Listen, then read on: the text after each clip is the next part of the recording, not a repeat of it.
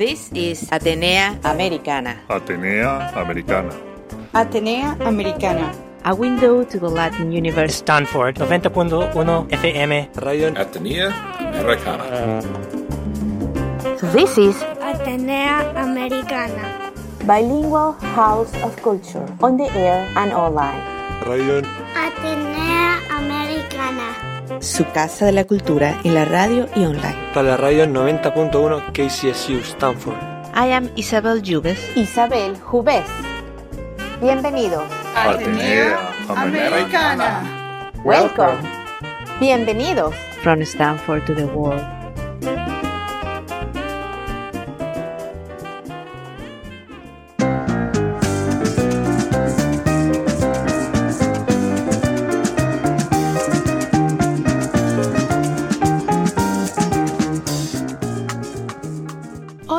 Invitado es el ingeniero Ricardo Suárez Carnier, retirado en California después de muchos años trabajando en investigación y desarrollo para empresas de tecnología e investigación. Entre ellas, él ha trabajado en el Centro de Investigaciones de Venezuela llamado IBIC y por casi 30 años en la corporación internacional Intel. Hoy está aquí para hablarnos de su libro titulado Entre Piedras y Papeles, con subtítulo Buscando Ancestros Perdidos en Colombia y Venezuela, España, Alemania e Inglaterra y en mi genoma. Este libro ha recibido ya reconocimientos y se trata del trabajo de investigación sobre su árbol genealógico y las historias detrás de esta investigación. Esta historia revela mucha de la historia de mestizaje, trabajo y sociales y también de la nostalgia de los inmigrantes que llegan al Nuevo Mundo. Y esta historia es muy típica de toda Latinoamérica. Nos inspira a mirar hacia el futuro, esperando que en algún momento, un día, mirando hacia atrás, nos encontrarán nuestros descendientes con una mirada sincera y justa. También nos da ideas de cómo encontrar las huellas de nuestra historia en el tiempo, si alguno de ustedes en algún momento se siente inclinado a hacer este tipo de investigaciones. Quédense con nosotros para escuchar la conversación con Ricardo Suárez Garnier y recuerden que este y que todos nuestros shows están en línea en Stanford Hispanic que nos pueden, nos, que ahí nos pueden dejar todos eh, los comentarios y que ahí pueden encontrar más links, eh, más fotos y un poco más de información.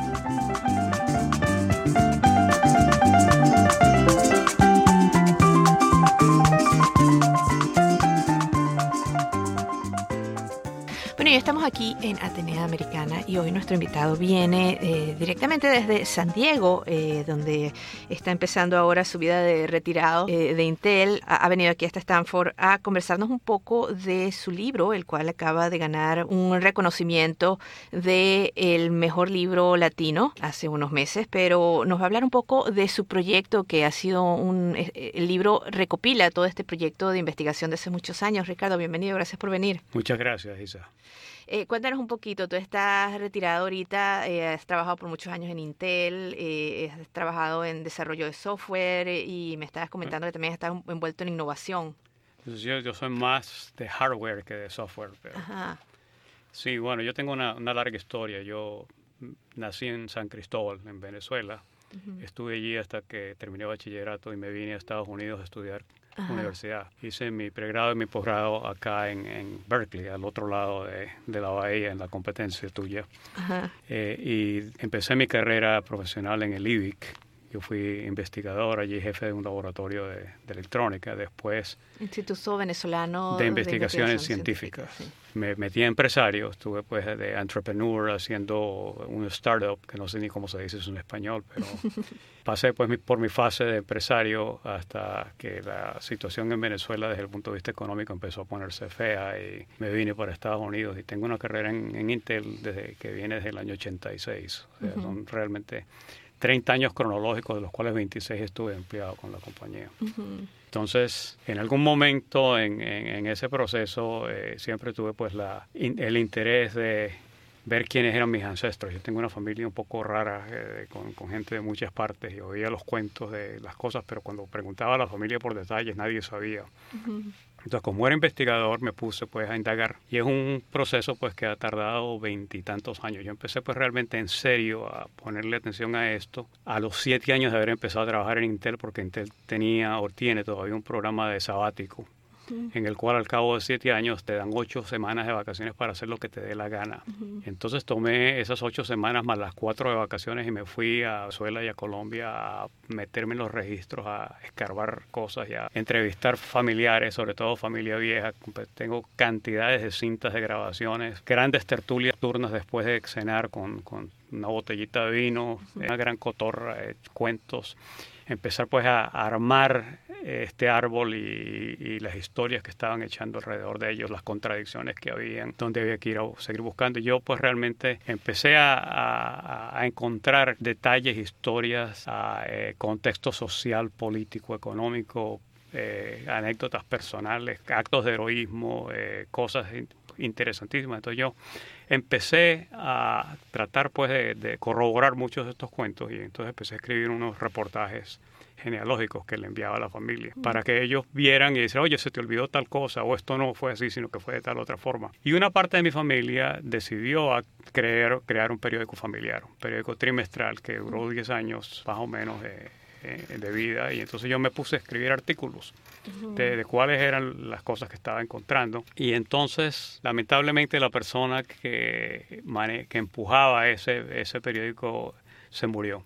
Y con la muerte de ese primo, pues el periódico dejó de, dejó de funcionar. ¿Y era un periódico online o, lo eh, No, en ese momento era, era papel. o sea, nunca, nunca llegó a, estar, online, aunque hoy en día hay copias de, de, de, los, de los números del, del, periódico en PDF que están accesibles a través de la Biblioteca Pública Piloto de Medellín, porque yo hice una donación para, asegurarme de que el periódico por lo menos podía persistir en el tiempo. ¿no? Claro, porque además tú puedes apreciar eso porque tú has estado buscando todas las cosas. Exacto, ¿no? y ese, y ese periódico fue una gran fuente de, información también para, para mí en este, en, este sentido. Entonces, eh, es, y pues por supuesto, esto es totalmente, te quedas eh, hooked como se dice, quedas totalmente adicto a, hacer estas cosas. Entre toda esta historia de, de tu, de, tu investigación este, heráldica y, toda esta parte eh, que has hecho durante todos estos años, lo que esa es una de las cosas que a mí más me impresiona. Eh, de lo, de lo bueno, de lo, lo, bonito que es que la familia en, gran porción, me imagino que no eran solo tus hermanos, sino una familia extendida, eh, tenía algo en común que era un periódico y todos se reunían de alguna manera, aunque estuvieran en cualquier parte del mundo, a, escribir y a leer y a, disfrutar de, de, esos artículos. Eh, yo no me imagino que mi familia extendida se prestaría nada de eso personalmente. Bueno, tú sabes que lo que toma en estas cosas es una persona motivada que quiera hacer esto, que es lo que pasó con este primo que se llama Hernán Gardner. Eh, gran energía y por supuesto eh, gran credibilidad en la familia porque sabía la gente que lo que entregara lo iban a respetar, ¿no? Y si entregaban algún original, el original le regresaba otra vez. Y es un esfuerzo que, pues, claro, mucha gente contribuyó, pero había una persona, pues, que realmente estaba empujando eso. Y la prueba de eso fue que cuando él murió, pues, el periódico se desarmó. O sea, y había cantidades de buenas intenciones de mucha gente de continuarlo, pero ahora la verdad, pues, no. no ocurrió, ¿no? O sea que no es, como siempre, pues requiere a alguien que, que, empuje las cosas un poquito. ¿no? Sí, y, y, creo que esto en, refleja mucho la vida del latinoamericano, a mí me parece, porque todos, la gran parte de Latinoamérica es la, esa idea que tienen aquí en, en Estados Unidos que, es que venimos de todas partes. Y em, a, nuestros ancestros han estado dejando goticas en diferentes países, en diferentes ciudades, en diferentes lugares, se han mezclado con otra gente que viene de otros lugares y han llegado y ese hacemos el producto y ahora además emigramos para acá. Bueno, fíjate que yo, entre las cosas que hice, pues tenía también gran curiosidad por, no hablemos de heráldica porque yo no creo mucho en estar buscando pergaminos, pero, pero sí realmente de dónde uno proviene. Y una de las cosas pues que afortunadamente puede hacer uno hoy en día es hacer un análisis de su, ADN, de su DNA, como dirían en inglés, el, tu genoma Entonces una de las cosas que yo hice fue esa, muy al comienzo cuando, cuando empezó pues esta, esta moda de, de, de, averiguar estas cosas. Y fue bien interesante para mí, por ejemplo, el entender de que en mi genoma completo, cuando miras los 23 cromosomas juntos, yo soy esencialmente prácticamente 90% europeo, entre comillas, pues blanco, español, lo que fuera. ¿no? Pero yo tengo un 3% de negro y un 7% de indígena. De hecho, mi línea matrilineal, o sea, la madre de mi madre, de mi madre, de mi madre, de mi madre, era indígena. Cosa que uno piensa de que para aquellos que tenemos unas raíces en Sudamérica o en Latinoamérica por muchos tiempos, muchos años, de que debió haber sido así porque los españoles no llevaron mujeres de España a, nuestros países, sino mucho después. Y la gente convenientemente se ha olvidado de esas cosas.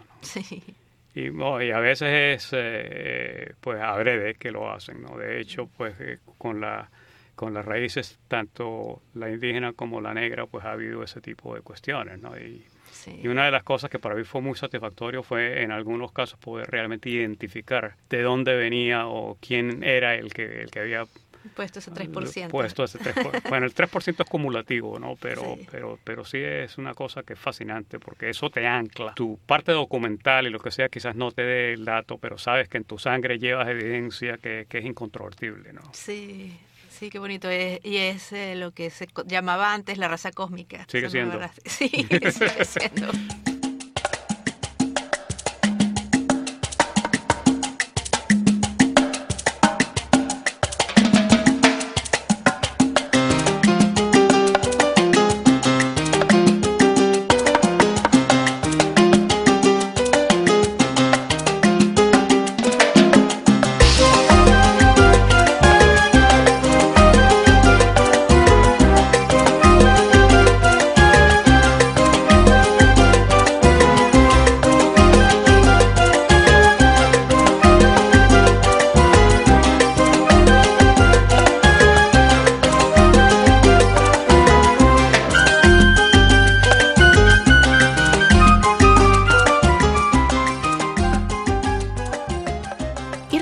Que hoy estamos aquí en Atenea Americana y que estamos hablando con Ricardo Suárez Garnier sobre su libro Entre Piedras y Papeles y que este y todos nuestros shows pueden ser encontrados en stanfordhispanicbroadcasting.org y en todas las plataformas de podcasting que tengan ustedes en internet y que no, ahí nos pueden dejar sus comentarios, preguntas y pueden encontrar a la vez más links, más información, fotos y, y detalles sobre nuestros programas y nuestros invitados.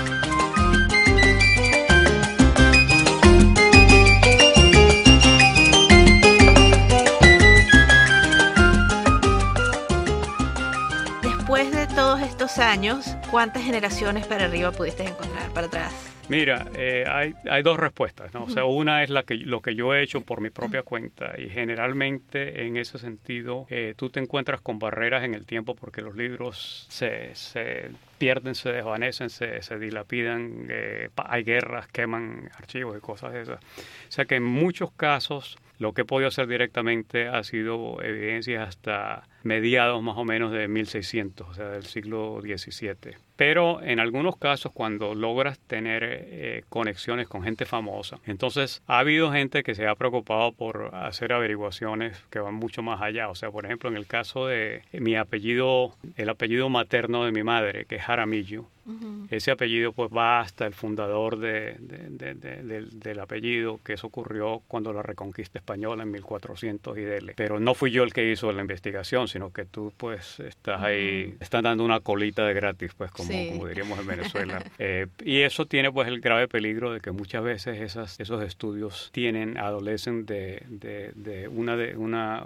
vulnerabilidad y es que la gente blanquea, dice mentiras piadosas o, o en algún momento dado pues no conectas puntos que no que no son conectados porque no tenías un determinado dato y entonces inventas algo o algo así por el estilo. Entonces yo siempre en el mm. trabajo que yo he hecho sistemáticamente voy asegurándome de que haya documentación con esa cosa y, y, te pasa muchas veces que es terriblemente complejo porque a la gente la gente cambia de nombres yo, por ejemplo, tengo las dos hermanas de mi abuelo. Estoy convencido que conseguí sus partidas de nacimiento, pero los nombres que aparecen allí no son los nombres con los que la familia las conocía. Pero pasa, pasa y pasa muchísimo. Pues. Pero como una especie de nickname, algo parecido. No, fíjate, por ejemplo, mi, mi tía materna, mi tía paterna, tía abuela paterna, que la llamábamos la tía Elpidia.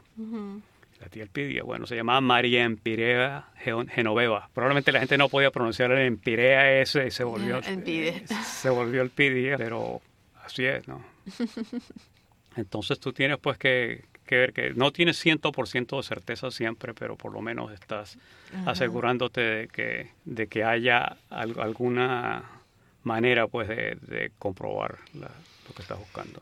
Sí, y, y además toda esta investigación te trae de, de, de una parte, no, no solo porque existían documentos que no, no estaban digitalizados, sino porque cuando empezaste a hacer esto no se concebía que, que podías simplemente hacer un Google Search y empezar por ahí.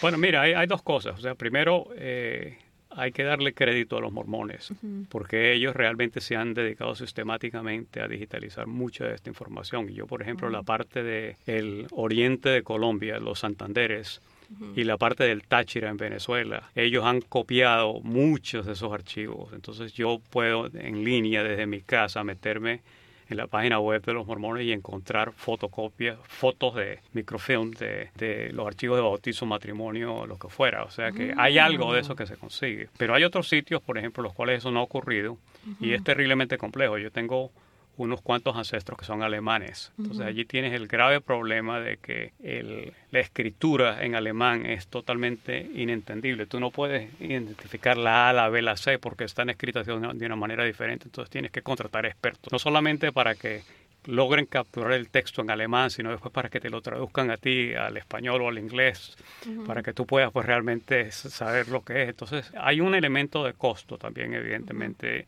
tácito en esto, pero claro, la, la- la- es un hobby para mí, como alguien colecciona estampillas y paga por, por una estampilla rara X cantidad de dinero, pues yo lo que hacía era que trataba de conseguir a alguien idóneo que me ayudara pues a, a resolver un problema que, que tenía en algún lado porque no podía llegar de A a B de otra manera. ¿no? Entonces tus ancestros, la parte europea llegó a Colombia primero.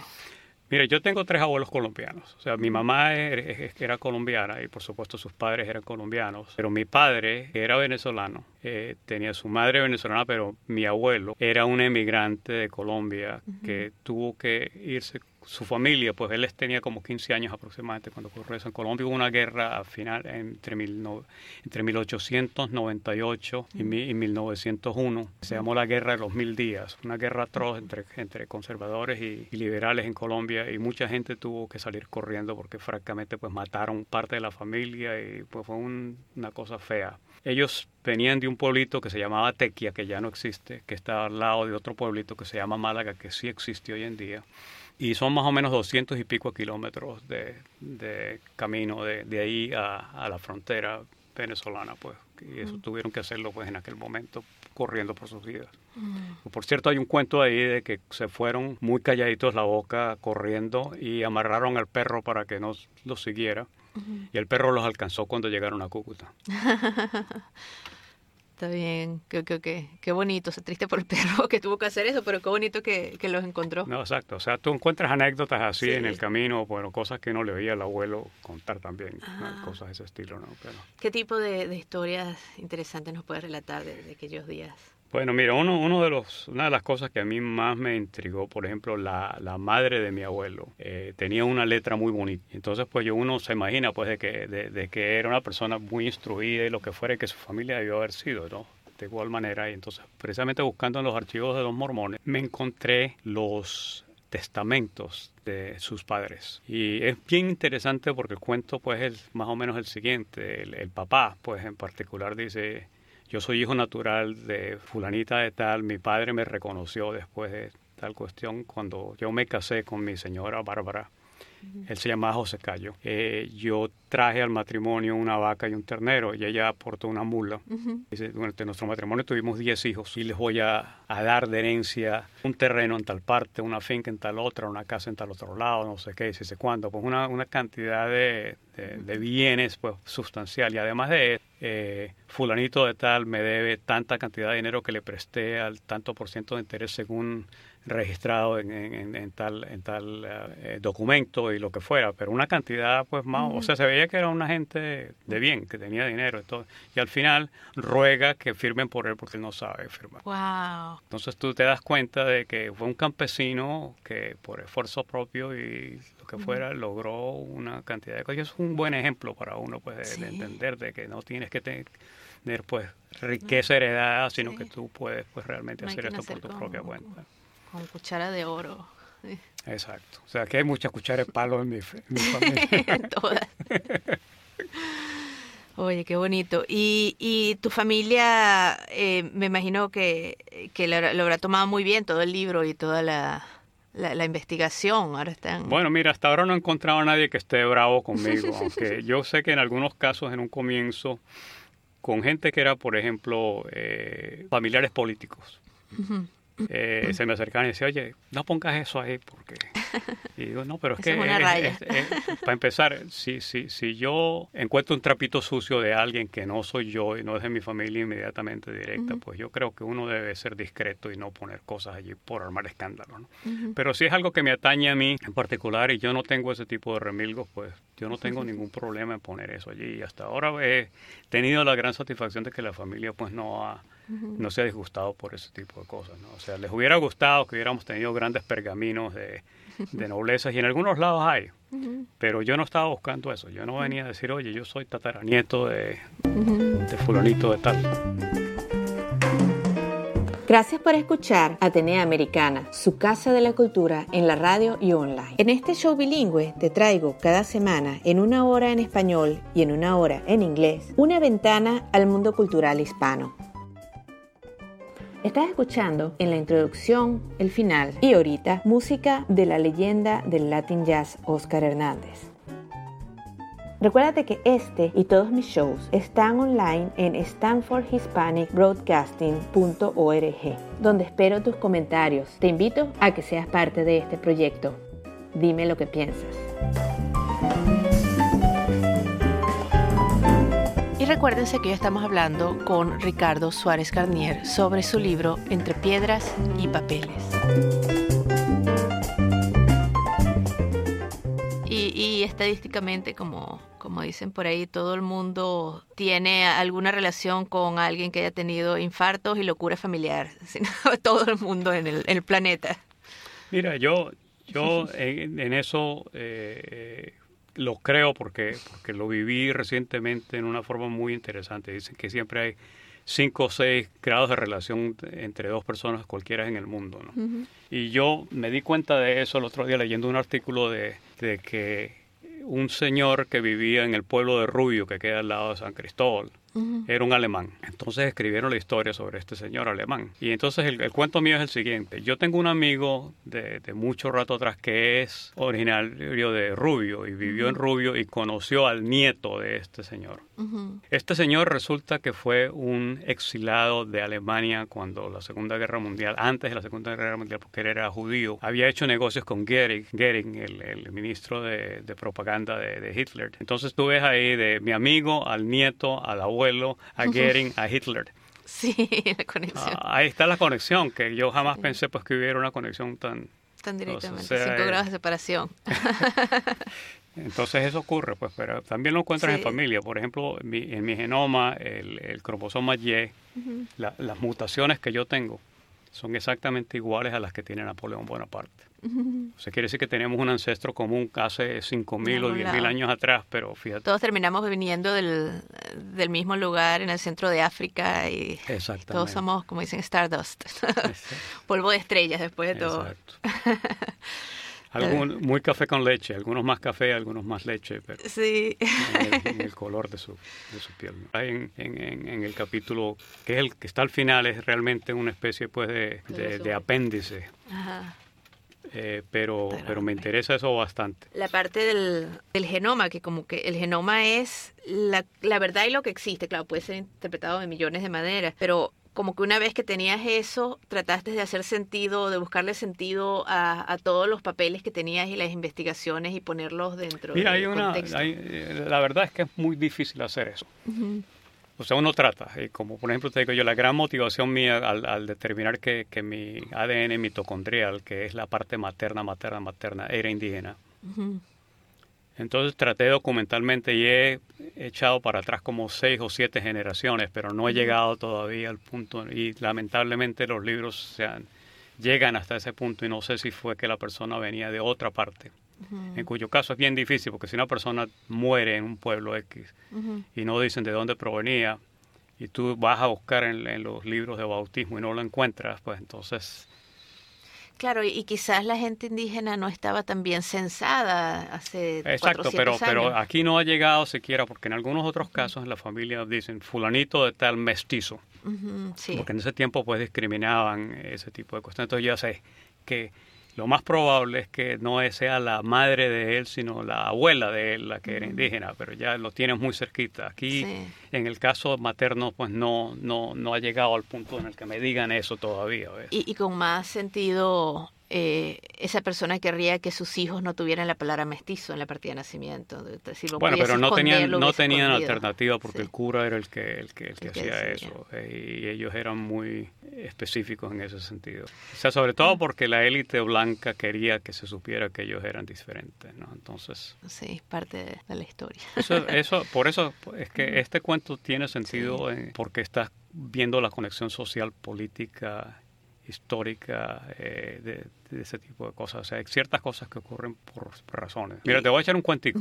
Eh, el Gardner mío, eh, esta familia tiene un cementerio privado. Y no es por esnovismo ni ninguna cosa de esas. El tatarabuelo que vino de Alemania era luterano. Cuando se casó, él tuvo que firmar un papel en el cual se comprometía a, dejar que sus hijos los criaran como católicos y que no se iban a entrometer en ese tipo de cosas. Y él cumplió eso. O sea, él jamás se metió en, la parte católica de, sus hijos, pero esos hijos se criaron liberales en Colombia. El viejo se muere, lo consideran un patriarca, lo entierran con bombo y platillo en el cementerio, el único cementerio del pueblo que era un cementerio católico. Le hicieron una capillita y todo lo demás.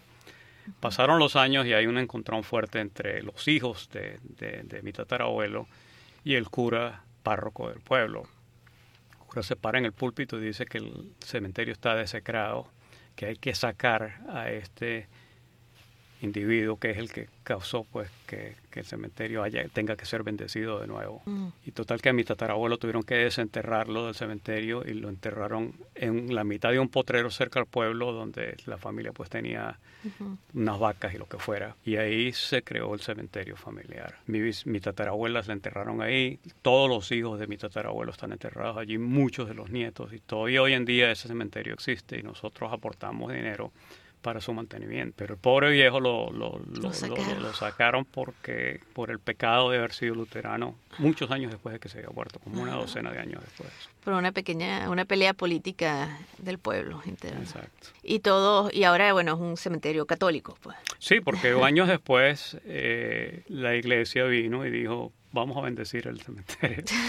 Así es que sí. ¿Y, la, y las familias que se casaban dentro de la familia este, estaban bien con, con, saber que ellos iban a terminar enterrados en un cementerio no católico? No, eso, eso, era, eso era escogencia, o sea, no, era obligatorio que se enterraran allí, pero la gente pues realmente durante muchos años fueron bastante polarizados, eh, en el sentido de que eran ultraliberales y por supuesto que tenían el riesgo de que a ellos también les pasara lo mismo, ¿no? Entonces ah, tenían una motivación. claro, y después de todo terminó siendo muy chic, seguramente. Bueno, fíjate que no fue... O sea, yo creo que más en los ojos de terceros, porque decía, oye, ustedes tienen un cementerio particular, qué bichos tan raros, ¿no? Y la familia decía, no, de raro no tiene nada, pues, o sea, aquí hay una historia ¿no? detrás de esto. Eso, ocurrió por... Y eso fue algo que se ventiló en los periódicos y todo eso, porque mi, mi bisabuelo, eh, que fue el que el abanderado de la pelea y quien creó el, el cementerio, eh, inclusive le escribió una carta al nuncio apostólico pidiéndole cacao, pues, de que, de que, de que no permitiera, pues, que este tipo de cosas pasó. Y por supuesto que no hicieron nada con respecto a eso y todo lo que pasó, pasó porque el cura se le ocurrió de que, de que una manera, pues, de de, de fastidiar a esta gente era desenterrándoles al viejo que no tenía nada que ver con esas cosas. No, y, y aceptar su poder sobre el pueblo. ¿Tú crees que no tengo poder? Sí tengo. wow. Y me estabas diciendo, ahora eh, que ya tienes el libro, ¿cómo llegaste a tener el International Latin Book Award? Bueno, ¿Cómo fíjate, este, este es un libro que lo, lo, lo publiqué autopublicado, ¿no? Esto no, no, yo fui, yo me puse a escribir esto, agarré los artículos del, del periódico familiar y otras cosas y me puse, porque me puse a pensar también, tengo toda esta información acumulada, ¿qué va a pasar con ella si yo me muero mañana? Le voy a dejar este muerto a mis hijos ahí de que traten de ver qué hago con estos papeles y este tipo de cosas. Entonces dije, voy a escribir un libro y, y me senté a hacer eso. Terminé con un libro que tenía 750 páginas. Esto es papel 8 y medio por 11 pulgadas, letra tamaño 10, eh, un margen de, de una pulgada por lado así a espacio sencillo, o sea que es, es bien, bien gordote. Y fui a un, a, a un taller de, de- de autores latinos y contraté a un par de críticos para que me dieran consejos sobre esto. Me dijeron, mira, tú tienes ahí material para escribir cuatro libros o, más. eh, para empezar, eso que tienes escrito ahí no hay quien lo lea. Solamente pues los hijos tuyos, alguien por el estilo, reducen el tamaño. Y le hice una reducción a 350 páginas o algo así por el estilo. Entonces la familia me dijo, no, le quitaste todas las, las fotos de los documentos, ese tipo de cosas, eh, perdió parte, el al- parte del alma. Yo terminé con esta versión que tiene 450 páginas más o menos. Y yo dije, esto no va a tener interés eh, mayor pues eh, eh, con, con la gente, aunque el- mi familia me decía, oye, aquí hay muchas cosas interesantes en esta cuestión pública, lo que sé yo qué. Total que yo hice una, una, una, una edición corta de esto en Colombia, que la familia realmente la compró, entonces decidí ponerlo en, en, en Amazon, en print on demand. Y entonces eh, la gente del, de este taller me había dicho, pues mira, hay este, este concurso del International Latin Book Awards, eh, somete tu libro pues a ver, entonces lo, lo, lo, sometí en el, en el área de no ficción y el, el, el premio que le dieron fue el primer premio en, en eh, First Book, en non-fiction, en español. Wow. Y entonces fue así, pues eh, Pasó. Ah, ocurrió. Pues. Está bien. ¿Y te ha ayudado un poco a, a regar la voz sobre el libro? Mira, eh, no tanto como yo pensaba, pero también con eso, como yo no estaba, no he tenido en mente que esto va a ser un bestseller, sino que Sí, gente era algo que, que, le querías interesa. hacer para ti mismo. Exacto. Sí, pero yo creo que, que refleja mucho eso de, del melting pot que, que somos los latinos y nuestras nuestras El experiencias. mestizaje. El mestizaje, sí. Exactamente, sí.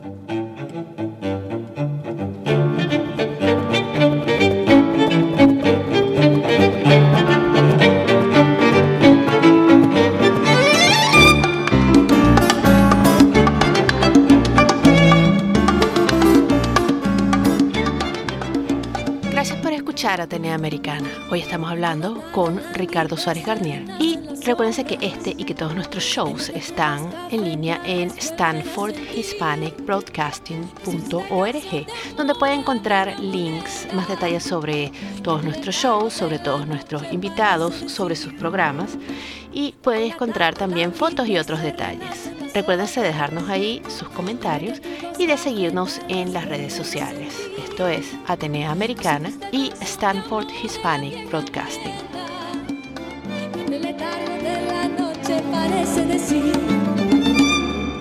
Una pena de amor, una tristeza. Lleva el Manuel en su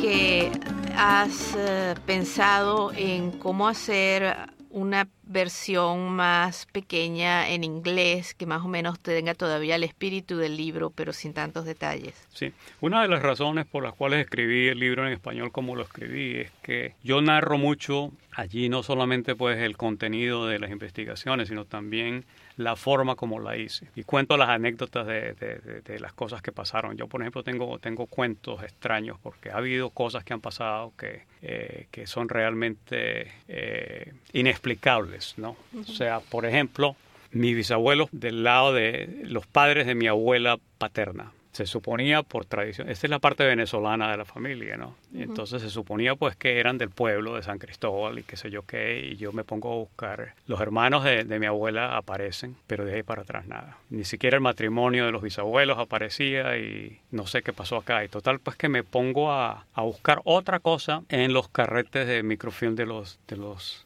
de los mormones y estoy dándole al carrete físico porque pues evidentemente hice traer de Salt Lake City el, documento en matrimonios desde el momento en que se creó esa parroquia hasta algo alrededor de 1900 y no sé qué cosa que estaba buscando una cosa completamente diferente el matrimonio de una hermana de mi abuelo. Entonces le estoy dando a la manivela a esta cuestión ahí para pa, pa llegar y me paro de pronto después de un rato en 1875 ante la partida de matrimonio de mis bisabuelos, 12 años después de donde debería haber ocurrido, porque pues habían nacido mm. varios hijos. Resulta con que ellos habían vivido juntos.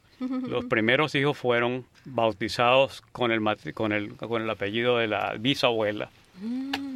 Mm. Pero claro, lo que yo había encontrado que eran las partidas de funciones y eso decía hijo legítimo de fulano y sultana.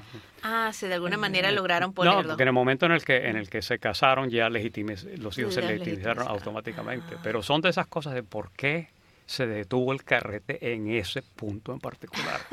O sea, es de esas cosas que tú te pones a ver y yo jamás hubiera podido encontrar eso porque yo no iba a buscar en esa época ese matrimonio y nunca lo hubiera encontrado. Pues y ahí hubiera quedado la cosa. O sea, que te digo que a veces ocurren cosas que son un poquito extrañas. Entonces yo lo que estoy haciendo en inglés para contestar la pregunta que hiciste, no se me olvidó, es escoger ese tipo de anécdotas y realmente, de hecho, eh, estoy pensando que, que, el libro, y después lo voy a traducir al español porque creo que tiene cierto valor quizás en, en español también, lo llamo Encuentros tras el crepúsculo, o sea, Encounters After the Sunset, pensando en el sentido de que una vez que una persona muere y el tiempo pasa, después de tres o cuatro generaciones nadie sabe ni quién era. Entonces son esas memorias de esos individuos que he encontrado en, en, mi, en mi árbol familiar que estoy rescatando, porque no los hubiéramos encontrado de otra manera. Y entonces en aquellos pues que he podido reconstruir su vida y qué pasó y qué cosas vale la pena, sobre todo por ejemplo con los empecé con los emigrantes, o sea, agarré el, el, el, el sexto tatarabuelo para atrás eh, en el lado alemán, por ejemplo, que me encontré en los archivos de India en Sevilla, España, un dossier completo de cómo fue la negociación que hubo entre el rey de España y el príncipe elector de Sajonia para que le enviaran expertos min mineros a, las colonias latinoamericanas. Y todo eso está documentado pues entonces y encontré cantidades de cosas allí. De hecho ese ese ese ancestro eh, una de las cosas que hizo cuando se vino fue que en su contrato estipuló de que una cantidad de dinero tenían que ser enviada a su madre porque el papá se estaba casi muriendo cuando él se fue entonces ahí están las remesas de dinero que le mandaban a la mamá durante años y años y años hasta que ella murió, pues, o sea que es una cosa bien bonita. Entonces encuentras cuentos así de, de gente que pues se hubieran perdido en el tiempo porque ¿quién se va a acordar sí, de ellos? Qué bonito. Entonces, me parece que esa es una historia que es como más interesante para, para un público que no esté directamente relacionado con la familia, sino cuenta. La, la, la, investigación per se, más que, el, más que el resultado. Y crear una biografía en base a eso. En algunos casos tienes que conectar cositas y hacer algún tipo de conjeturas y cosas por el estilo, pero uh -huh. mantener pues el, la, la, veracidad del cuento eh, en, en, en, la forma como es posible, aunque tengas que usar imaginación en algunos lados para cubrir los huecos que quedan. ¿no? Y, y la parte eh, alemana y luterana, eh, esa fue la que fue a, a Colombia. Sí, el eh, virreinato de, Nueva Granada eh, tenía cantidades de minas. Entonces, el, ese ancestro del que acabo de hablar ahorita llegó en la última parte de, la, de la colonia. Después vino otro que también era mi, todos ellos eran mineros uno que era inglés, era, era, era cornwalés, que llegó después de la independencia, inmediatamente después de la independencia, nuestros países quedaron arruinados completamente, uh -huh. endeudados porque Inglaterra financió muchas de estas guerras. Y una de las cosas que tuvieron que hacer fue arrendar las minas a los ingleses. Uh -huh. Y mucha sal también por esa área, ¿no? Bueno, sí, o sea, las minas que las minas que pudieron encontrar, pero sobre todo las minas de oro y de plata, ¿no? Entonces uh -huh. hubo cantidades de ingleses que vinieron precisamente a reactivar la minería y ese tipo de cosas. Y después uh -huh. el, último, el tatarabuelo del, del cementerio, el, uh -huh. el, cuento del cementerio, llegó un poco más tarde después de eso. Entonces ahí hay una parte en la cual yo veo parte de la historia que fue la última parte de la colonia la independencia en sí y la postindependencia inmediata, ¿no? ¿Y tienes algún tipo de, de historias también de la parte de cuando estaban en Europa, la parte de la familia? O más que nada fue ya cuando la parte que no, decidió mira, emigrar? eh, estoy, como te digo, estoy el primer capítulo que estoy escribiendo es sobre ese primer tatarabuelo alemán que vino y la historia la estoy reconstruyendo, pero he encontrado tanto detalle que es, es increíble pues, la cantidad de, de- de cosas. Claro, en el, en el libraco este, si lo, si lo ves ahorita, no vas a encontrar eso. Tienes que atar la historia en tu mente y lo que estoy haciendo en el otro lado es poniendo eso junto y echando el cuento desde el punto de vista del individuo, en vez de desde el cuento desde el punto de vista de un investigador buscando los datos. ¿no? Veremos. es en todo caso un, un- un- un ensayo a ver qué, qué, qué pasa. ¿Todavía sigues entonces en contacto con toda la familia, que la misma que recibía esos periódicos? Porque ahora, ahora es más fácil comunicarse. Bueno, con el como mundo te entero. digo, la, la, la edición Además colombiana de este papel, la familia fue la que la, compró, ¿no? Fue una Sí. edición limitada, pero de hecho me están por ahí insinuando de que quizás deba hacer otra, veremos. para que puedan comprar más copias. Exacto, sí. Claro, sí, sí, porque para, para la gente ya es muy complicado comprar eso en Amazon y sobre todo, pues, evidentemente, también no, no es más costoso, ¿no? Sí. Sobre todo porque tienes que pagar los gastos de envío y pasar por aduana y todo ese tipo de cosas que... Sí, y, y la parte de los venezolanos también, me imagino. Bueno, fíjate que ah, ahí, por las condiciones políticas que hay, el hecho de que la frontera está cerrada, lo que sea, tengo un poco de libros que son regalos para mis, mis hermanos medios y para mis primos, que no los he podido llevar a Venezuela, porque la poca gente, para empezar, los couriers normales y corrientes no te garantizan de que puedes entregar eso, o sea que no puedes enviarlo por los mecanismos normales que usas, entonces tienes que contar con que alguien lleve Sí. estas cosas para allá. Y si alguien va a ir a Venezuela en este momento, va a llevar medicinas, ropa, comida, etcétera, y no lo puedo Sí, no encartar, como dirían, eh, con un libro telefónico para que se lo lleve alguna persona. Pues entonces ahí están esperando a ver qué pasa. Sí, sí, o mucha gente, bueno, mucha gente ahora en Venezuela viaja cuando puede a Colombia para traer, sobre todo si estás en, en los Andes, a- para traer insumos y cosas. Por eso, vas, estaba a buscar artículos de primera necesidad y esto no es un Sí, artículo no. de primera Sí. necesidad. Pues, o sea que Sí, no, no lo no, no puedo ver cómo voy a, a pretender de que alguien Sí, lleve eso. Entonces ahí está. Claro, y la esperanza es lo, último que se pierde en cuanto Exacto. a Venezuela, como estábamos hablando. Exacto. Eh, que todo parece estar perdido, pero mientras que la- lo sigan intentando y luchando contra la corriente. La verdad es que muchísimas gracias por venir y, y qué bueno, felicitaciones en el premio del libro y en tu libro y, y esperamos, espero ver la próxima versión en, en inglés con el nueva nuevo punto de vista de, de contar la historia. Muchas gracias, Isa. Sí. And this was Atenea Americana. Atenea Americana. Stanford 90.1 FM. Radio, Atenea Americana. A window to the Latin universe. This is radio Atenea Americana. Bilingual House of Culture, on the air and online. Su casa de la cultura en la radio y online. para la radio 90.1 KCSU Stanford. I am Isabel Jubes. Isabel Jubes. Vuelve pronto. Atenea Americana. From Stanford to the world. Remember to come back soon. Ciao. See you later.